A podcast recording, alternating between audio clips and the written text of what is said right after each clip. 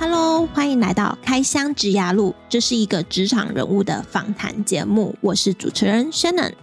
这个节目主要是透过来宾分享他们的职涯如何从学校毕业后走到目前的职位，以及主持人我自己过去的学经历经验，来协助正在找工作的社会新鲜人，或是对职涯迷茫毫无头绪的人一些方向。今天这集哦不得了了，这是我们节目《开箱职涯路》创立以来访谈知名度最高的来宾。他现在不仅仅是一位作家和讲师，还是一位美国戏骨知名的创业家。那就让我们热烈欢迎本集的大来宾——戏骨阿雅。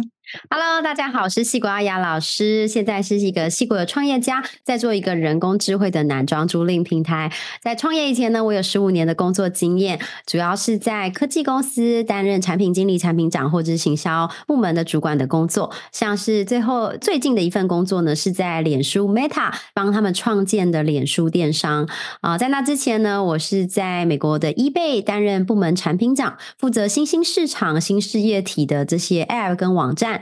然后呢，在那之前帮麦当劳在戏谷创建他们的戏谷办公室，所以现在如果晚上半夜很饿，突然手机拿起来决定点鸡块送到你家，那就是当时老师的作品。啊，在那之前，我在 Target，就是美国沃尔玛的竞争对手第二大零售集团，帮他们创建矽谷办公室，负责做手机电商的部分。我早年呢做过数据分析师，然后也是行销出身，但是过去十年大部分是在做产品长。那现在则是在这个循环时尚的领域做这个创业的工作。很期待今天跟大家分享跨部门沟通。非常感谢阿雅老师的介绍，因为我过去啊自己本身也是在台湾的科技业 PM 出身的，我觉得啊以专案管理啊、产品管理这些说难也不难，但是最难最难的就是管人，尤其是人与人之间的沟通，向上管理或是小主管的向下管理，各种大大小小的人的问题要去面对。所以在这边呢，我有整理几个呃小伙伴们还有我们听众们在台湾职场常遇到的沟通问题，想透过阿雅老师给我们一些提点。好，第一个问题哦，就是像新手 PM 啊，很常抓不到老板的需求。虽然公司啊在初期都有分派 mentor 来带领这些新手 PM，但有时候 mentor 他太资深了。会不懂新手会有什么样的问题点，所以变成说会有 mentor 等于没有 mentor，使得这个新手 P N 要自己想办法去解决问题，想办法打怪。那想请问阿雅老师有没有建议哦，可以给新手 P N，尤其在经验不足的情况下，他们能如何快速抓到老板的需求、老板的重点，还有有效的去执行专案，取得团队的信任呢？首先，PM 嘛，PM 先讲两种，一个是产品经理，一个专案经理嘛，Product Manager、Project Manager。从产品经理来说的话，他负责什么呢？他负责决定 What，就是应该要做什么东西。那工程团队负责什么？应是决定 How。要我们要怎么样把这个东西做出来？那这个专案经理或者是我们讲 Scrum Master 敏捷导师呢，只是决定 When 什么时候把东西做好。然后所以呢，PM 一定也希望能够做对的东西，工程师要把东西做得好好，然后这个敏捷老师希望东西能够做得很快。那所以你还是要回归到产品经理负责什么？产品负责经理负责最重要的第一件事情就是解决。用户的痛点，pinpoint people problem，what problem are we solving？是在解决什么样的问题？比如说，你如果想到很厉害的产品，其实都在解决一样很简单的事情，像是 Airbnb 是把世界的旅人跟这些特别的民宿链接起来，像是谷歌是整理世界上的资讯，像是 IG、Facebook、Meta 是帮助世界各国的人更好的链接，connecting people together。然后，另外像是这个 Coursera，美国的这个。呃，平台或是 High Skill 这些课程的平台，是提供这个很高品质的课程给，就是给线上在在所有的人，不管是不即使没有考上名校的其他的人都可以来读。那所以很多时候呢，其实它就是好的产品，就是解决一个问题。所以首先 PM 得先搞清楚自己的产品要解决什么问题。你可能觉得这个很广，可事实上呢，这个完全的影响了你做什么产品。比如说，Google 跟 Facebook、Meta、IG，其实呢，他们两个都有做电商，对吧？两个超级大公司都有这么多资源，都做电商。可是 Google 因为它的解决的痛点是整理世界上的资讯，所以当他做电商的时候，是你看到他是排列他卖的产品跟他的价钱，对吧？打开 Google，你搜寻一个东西，下面不是有排有上面有照片吗？有给你多少钱嘛？可是同时，IG 做电商呢，则是有网红直播啊，有社群啊；Facebook 做电商有这个社团啊，对不对？因为它的解决的困境是帮助大家更好的链接，所以首先你得了解你在解决什么痛点。好了，接下来解决完痛点之后，你得产出你的产品的策略，所以。那个不管你的 mentor 是谁，你如果知道真正产品经理该做什么，你就不怕他带错方向，或者是他带的你听不懂。所以你有了要解决的问题，那你现在来讲策略。什么是策略呢？策略就是要达成目标的那一条路。比如说我想要减肥，你有两个策略，你可以少吃，可以多运动，对吧？所以但是两个都可以可能可以达成途径，可是到底哪一个最适合你呢？还有比如说这个，你可能像是 Apple 跟 Android 两个都是很棒的产品，可是策略完。完全不一样，一个可能很好用，一个可能功能很多，而且它有这个 open source，让大家都可以来参与。那还有比如说，呃，很多，比如说我有一一个水果摊，那老板说这个种的水，这个西瓜应该放外面，工读生说西瓜应该要放在冰箱旁边。那老板的策略是什么？老板的策略是我们要增加目目的是增加营收，但是策略是减少偷窃，因为西瓜很重，放在外面比较不会被偷。工读生呢的策略目标跟老板一样哦，目标也是增加营收。可是工读生的策略是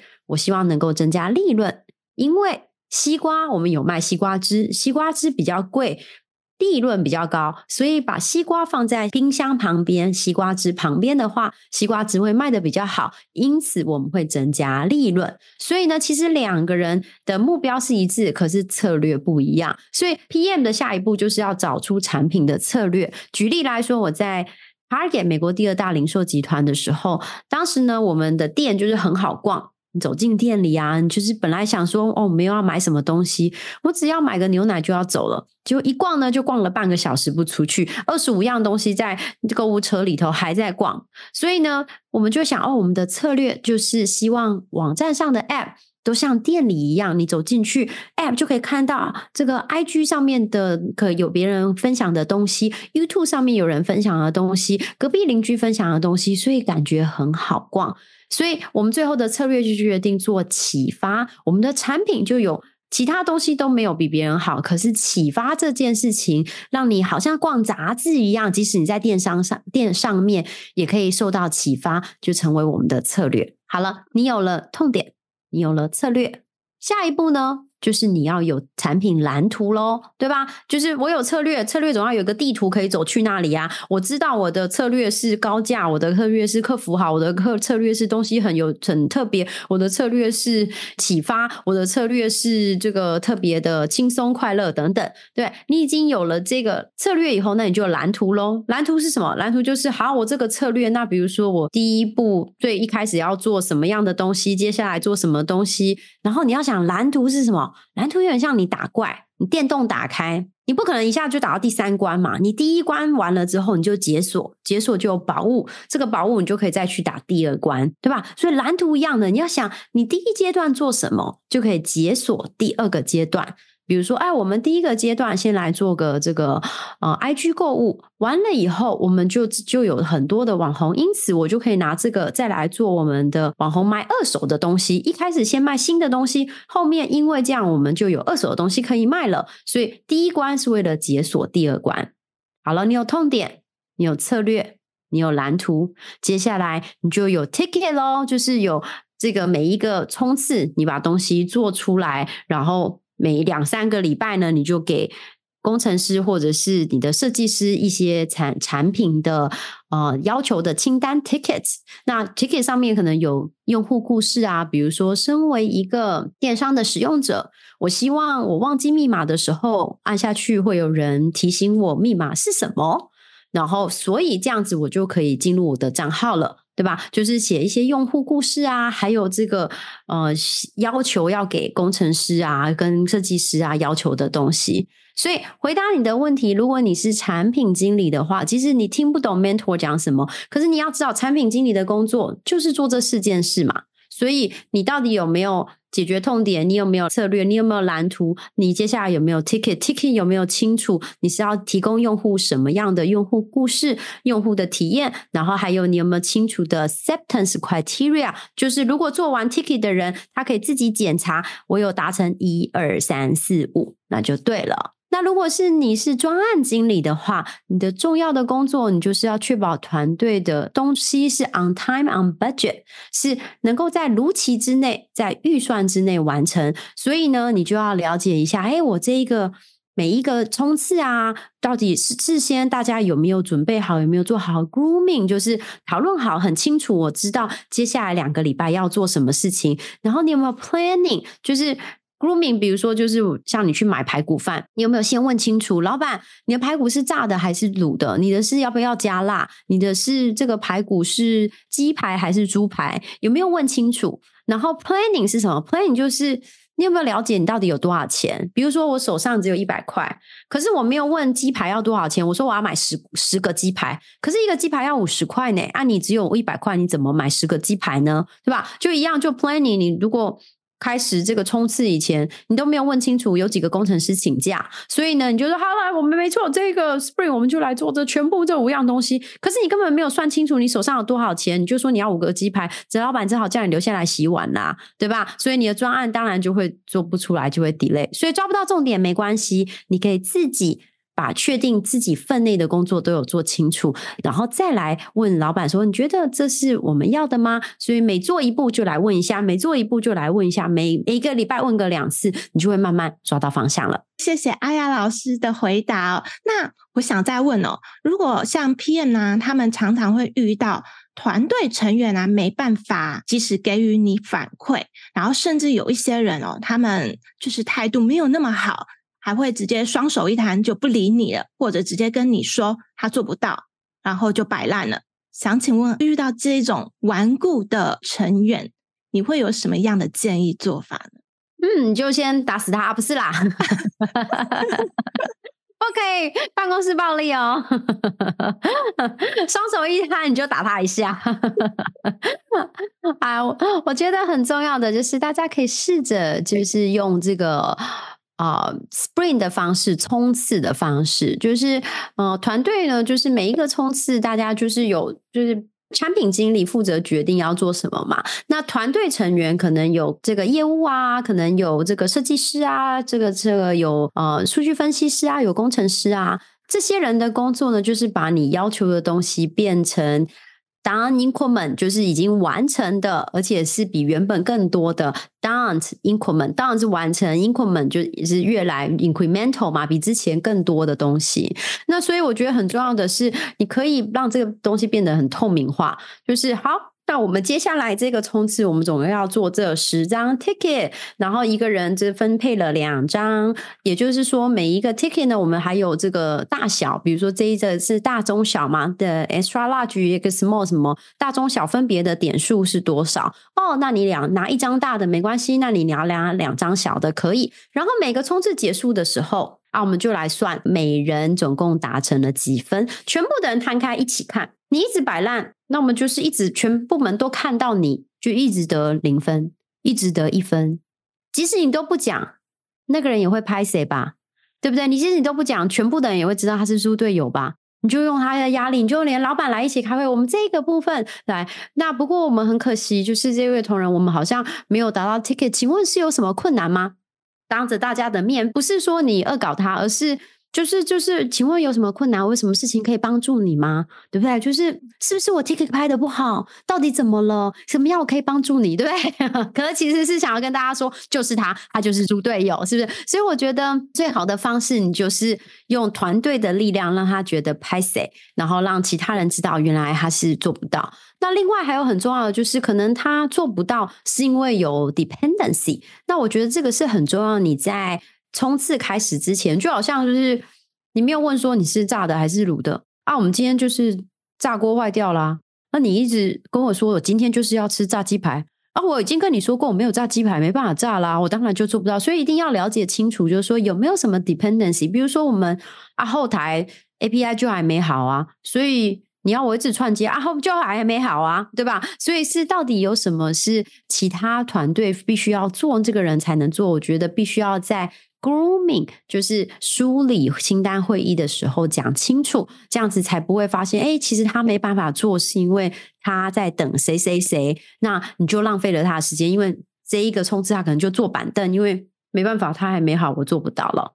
嗯，那刚刚你有提到，就是我们可以在开会的时候当面问这个同仁。但说到开会啊，在台湾其实很多公司开会的时间都拉得很长，大家都会带着电脑进会议室，然后结果根本就是在做自己的事情。这样子，P. N. 在主导会议的时候，其实会整个时间会拖得很长。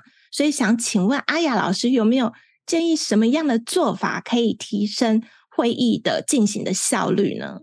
嗯，我觉得很建议会议开始的时候呢，嗯，比如说不管你会议可能是十个人、八个人、五个人，会议开始的时候一定人很多，会议结束的时候一定人很少。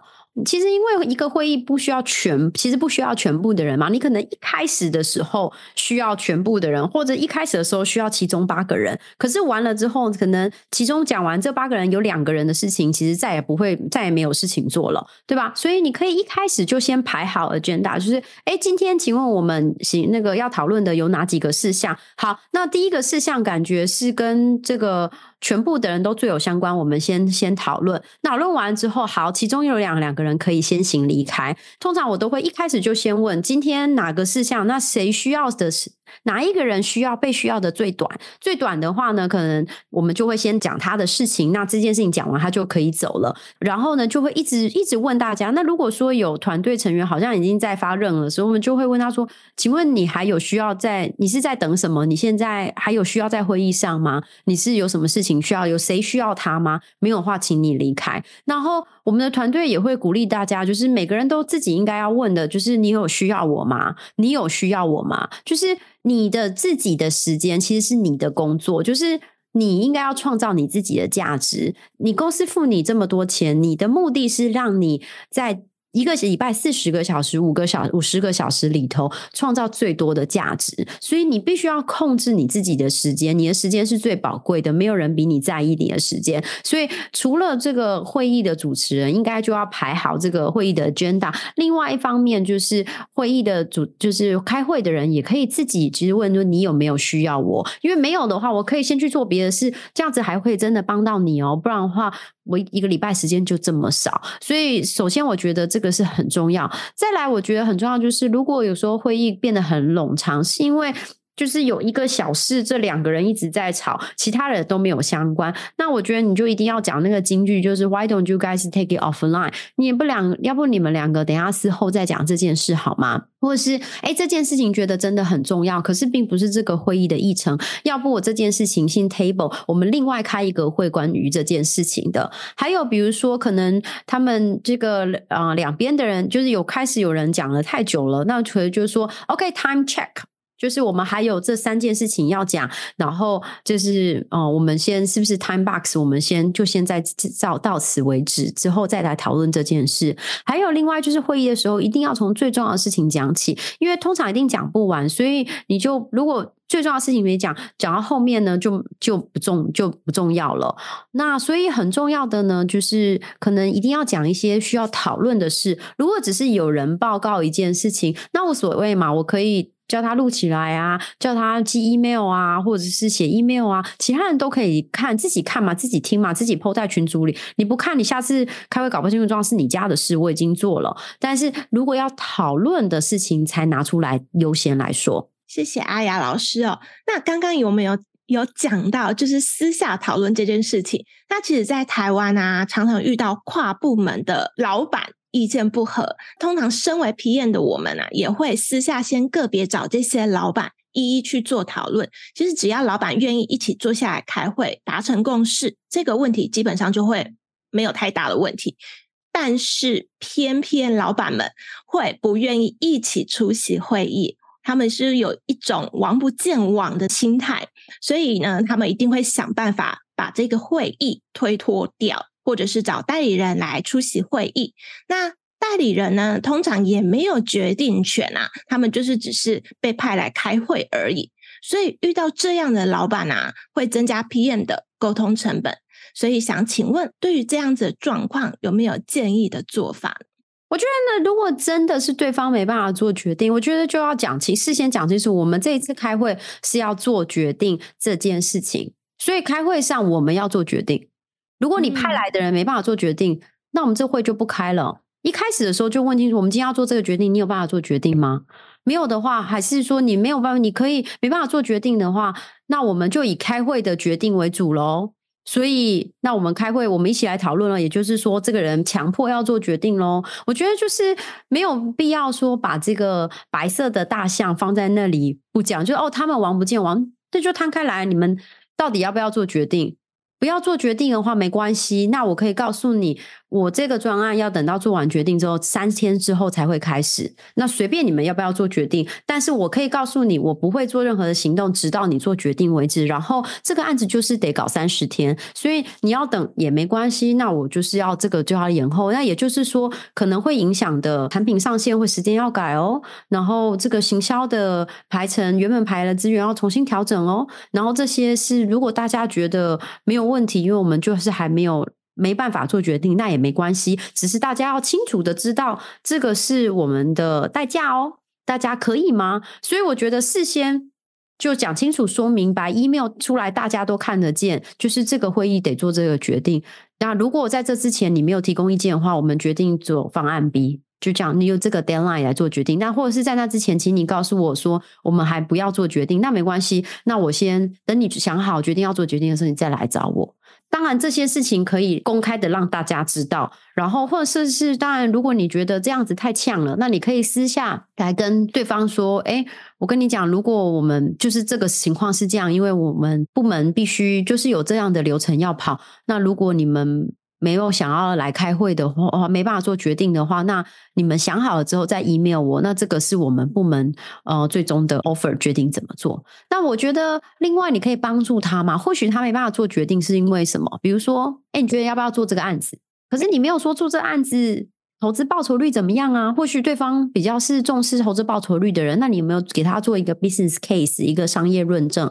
好，我叫你投资一百万，可是那这一百万我们预计可以赚多少钱？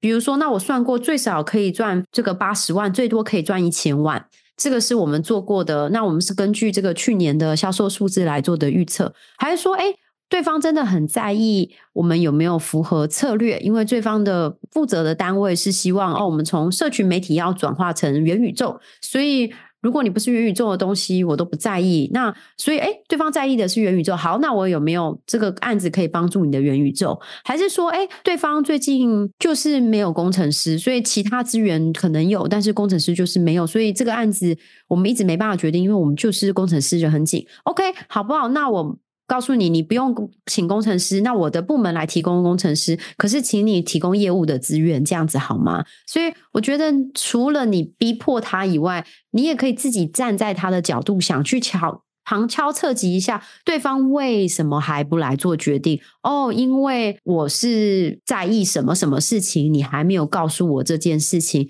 另外呢，最后有几个一些心理学上的理论，大家或许可以做参考，比如说。大家可能有这个花车效应嘛，就是你看我们竞争对手都做了，要不要一起来做呢？大家都做了哟，对不对？还有或者比如说可能有这个呃效应，就是就是比我在我的在 High Skill 的课程跨部门沟通课有提过，就是。那这个包包一百块哦，不确定，不确定要不要买这个包包你。不然你第二个包包也不错哦。这个包包看起来超级烂，可是要八百块，顿时觉得第一个包包超好的。然后原来一比较一下，觉得超级好。还是说有没有就是呃，能不能动之以情呢？比如说，哎，我知道你超讨厌那个竞争对手，现在他们做了，我们如果不做这件事情，我们就可以把它打掉。你看。就会给他们一击，多好，是不是？你是不是之前一直想报复他们？他们之前就是攻击我们很糟糕，什么的？就是你要知道他对方到底在意什么，那你就可以用这个一些心理策略，还有一些你的呃数字等等来影响他们了。那像我们在公司内部啊，就是一定会有猪队友嘛。那有时候我们跟外部厂商在合作的时候，也会遇到厂商他没办法及时的提供一些资料或报告，或者是我们要来来回回花很多时间。就算已经合作过一段时间了，也有提供厂商 checklist，但他们还是没有很积极的要提供这些东西回复给你。然后我们也不能自己决定要不要更换厂商啊，因为我们都是大公司底下的一个小螺丝钉而已。所以想问阿雅老师啊，我们要怎么样去 drive 厂商，让他们去提供工作的效率呢？嗯，我觉得很重要，就是一开始先订立目标嘛，就是诶我们我进厂商进来做这东西，那。嗯，比如说我们花了多少钱？如果可以知道花多少钱请厂商，当然是最好。比如说，哎，我们花了这一百万请厂商，然后我们目的是因希望能够做这个功能，所以因此我们建议会赚回来两百万。好，那为了要做这个功能的话，总共有这几件事情要做，我们必须要这个做好这几个功能，我们必须要创造多少个流量，然后接下来有多少的转换，就是很清楚的，就是先把 OKR 拉出来，Objective 跟 Key Result，有的目的。是这个，然后我的 key result 是什么？哦，我的目的是希望能够。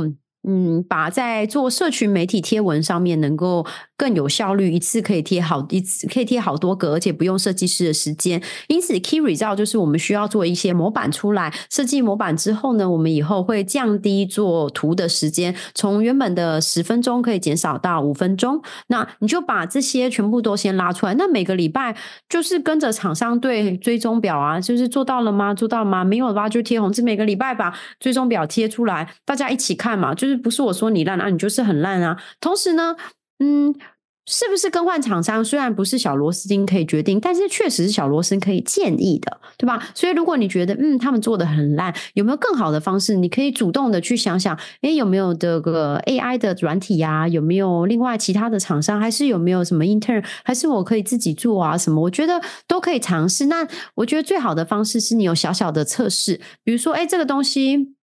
做图这家厂商就搞好久，后来所以我就决定用这个 AI 软体做了。我用了一个免费试用，我自己试用了一下，我觉得很好。那老板，你看，你觉得我们要不换成这个好吗？有时候老板他也不知道嘛，就是所以你可以先做一个小测试，或者是说，哎，我把过去这个先拿给另外这家厂商，问他说，要不你试做看看，然后我们先不要收我们钱，你给我看一下结果，就是试试看。结果试了之后，哎。老板，你看，我觉得还不错。要不我们这一个小案子包给他们来试试看，如果好的话，我们就可以把大厂商一起换掉了。你觉得这样好吗？所以虽然不是你可以决定，但你大大的可以影响喽。谢谢阿雅老师的回答。那阿雅老师啊，他现在有把他在职场累积下来的宝贵经验结合在这一门 High Skill 线上课程里。那我们请阿雅老师来跟我们听众简单介绍一下这堂课，它是适合什么样的人？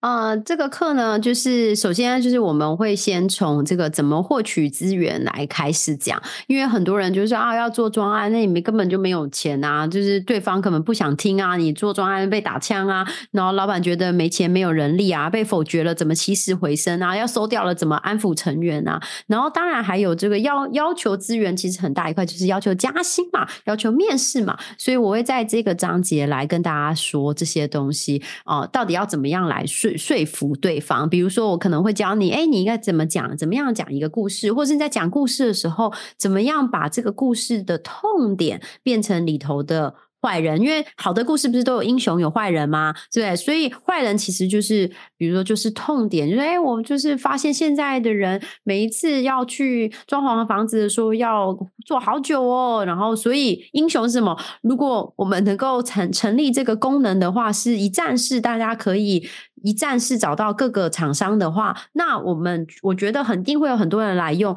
然后就可以解决这个痛点。所以举例来说，我可能会教大家怎么样说故事。怎么样做简报？怎么样来算这个商业论证？来算出可以赚多少钱？那接下来呢，我就会跟大家教大家怎么好好开会的技巧，还有就是。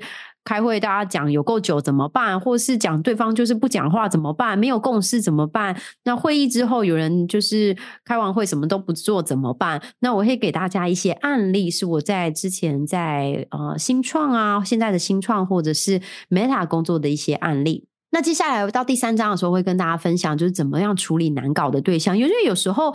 不是你讲的不对，也不是会议没有效率啊，就是对方难搞。比如说，对方可能听不懂，不想合作，或者是情绪化，猪队友品质不到位，能力不足，表达能力弱，或者是我自己听不懂，怎么办？我没有，就是以前不是工程师，他们一直讲这个，我觉得鸭子听雷怎么办？或者是专案没关的人一直来干涉，如如何是好？那会议上要是 冲突了、打架了、发生争执了，怎么办？